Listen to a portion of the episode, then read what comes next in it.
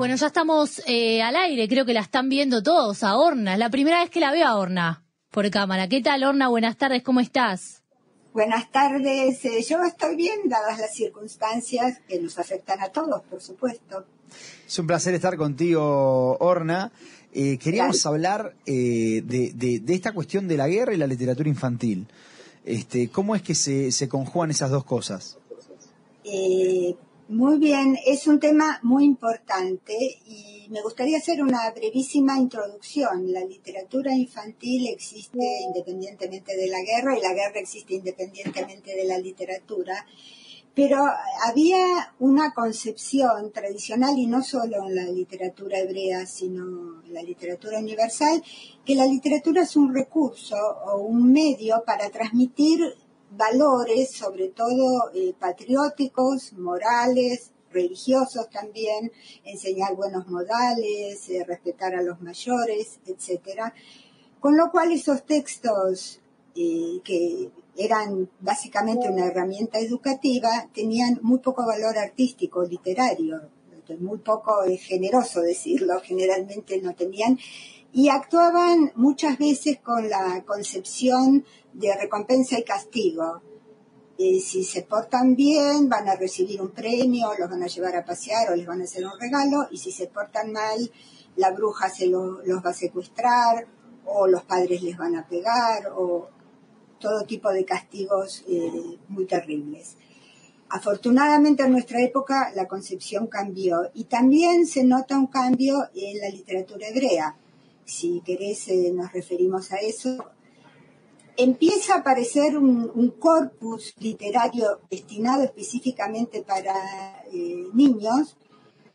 En la época previa a la declaración del Estado, cuando existía todavía el mandato británico y empezaron a surgir los grupos semisecretos como la Ganá, el Palmaj, el Etzel, que eh, luchaban para conseguir la independencia. Y entonces hay dos autores que son los más conocidos, Yemima Chernovich y Eigal Mosinson, que inspirados un poco en el espíritu kibutziano del grupo que vale más que cada uno por separado, escribían textos sobre grupos de chicos, amigos, no, no de edad de jardín sino alrededor de los 10 años, o sea, en la preadolescencia, que saben que la situación del país no es la mejor y tratan de colaborar en la medida de sus posibilidades y desde su pensamiento infantil. Y entonces aparece un telón de fondo con los acontecimientos de aquella época y chicos que se comportan como chicos, pero que sí son valientes, son arrojados, quieren hacer el bien.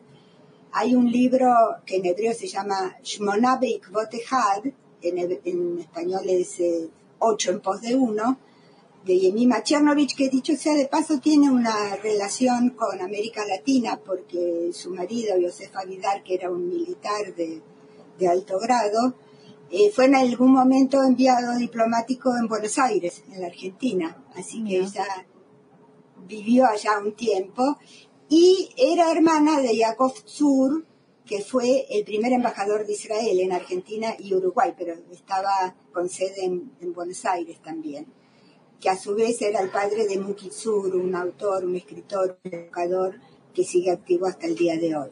Así que ahí tenemos el contacto con nuestra región. Y en, a los escritores, tanto para niños como para adultos, suelen preguntarles, pero eso pasó de verdad, esas historias son reales. Y si ustedes me permiten, voy a leer eh, un pequeño trozo de una entrevista que le habían hecho ya muchos años después de publicado el libro que tuvo un éxito impresionante. Los ocho del título son en realidad siete amigos, siete niños de un kibutz y un perrito, que es el que los acompaña en todas sus aventuras. Dale. acá entonces, ella cuenta cómo surgió la idea de este libro. Hace unos 50 años que niños como ustedes cientos y miles me preguntan, ¿esta historia es cierta? Y si no, ¿cómo se metió en tu cabeza? Así que ahora que Ocho en pos de uno se publica para los niños de fines del siglo, les contaré cómo nació el libro. Era la época de la Segunda Guerra Mundial y me dirigí a un kibutz a orillas del mar de Galilea, donde tenía muchos amigos. Me bajé del autobús y me dirigí hacia el kibutz a través de las plantaciones de árboles frutales. Por alguna razón pensé que aquí podría esconderse un paracaidista espía del tipo que los alemanes intentaban lanzar en paracaídas por la zona. No pasó ni una hora, estaba sentada en la playa y vi venir un grupo de siete niños del kibutz con un cachorro que hablaban emocionados. Se ha ido. Nuestra casa está completamente abierta. Es una espía. Las frases entrecortadas despertaron mi curiosidad y les pregunté si estarían de acuerdo en compartir su secreto conmigo y revelarme quién era esa persona misteriosa y dónde vivía. Los niños cuchichearon y después de un momento decidieron que podían confiar en mí. Mi marido era un autooficial del grupo clandestino Ganá, así que seguramente yo sabía guardar un secreto. Hacía un tiempo habían descubierto que en una casa solitaria al norte del kibutz que les servía de lugar de encuentro, había empezado a vivir un hombre raro y extraño, un alemán, que dijo que era veterinario y amante de la naturaleza. De vez en cuando aparecía y desaparecía. Uno de los niños estalló emocionado. Apuesto a que es un espía. Yo era joven y amante de la aventura, e inmediatamente le sugerí que fuéramos a ver la casa. Caminamos juntos al mar de Galilea y de pronto se vio la casa. No había nadie en ella. Uno de los niños sugirió, aquí vive un espía alemán. Desde aquí hace señales a los italianos en el monasterio del Monte de las Bienaventuranzas, allá arriba. Algo se encendió en mí. Regresamos al kibutz me senté y escribí en mi cuaderno. Una casa aislada, un hombre extraño. Les digo que es un espía. Así empezó la historia.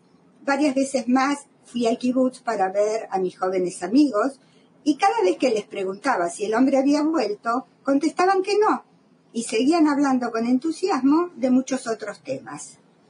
Y así, cuando ya estaba en el café de Tel Aviv, donde solía sentarme a escribir, me convertí en Hagai, el niño que viaja desde la ciudad para visitar a su primo en el kibutz y se encuentra persiguiendo a un espía. Cuando me terminé la historia me dirigí a mi buen amigo, el pintor Nahum Gutman, que me aconsejó que Hagai debía tener también talento para el dibujo.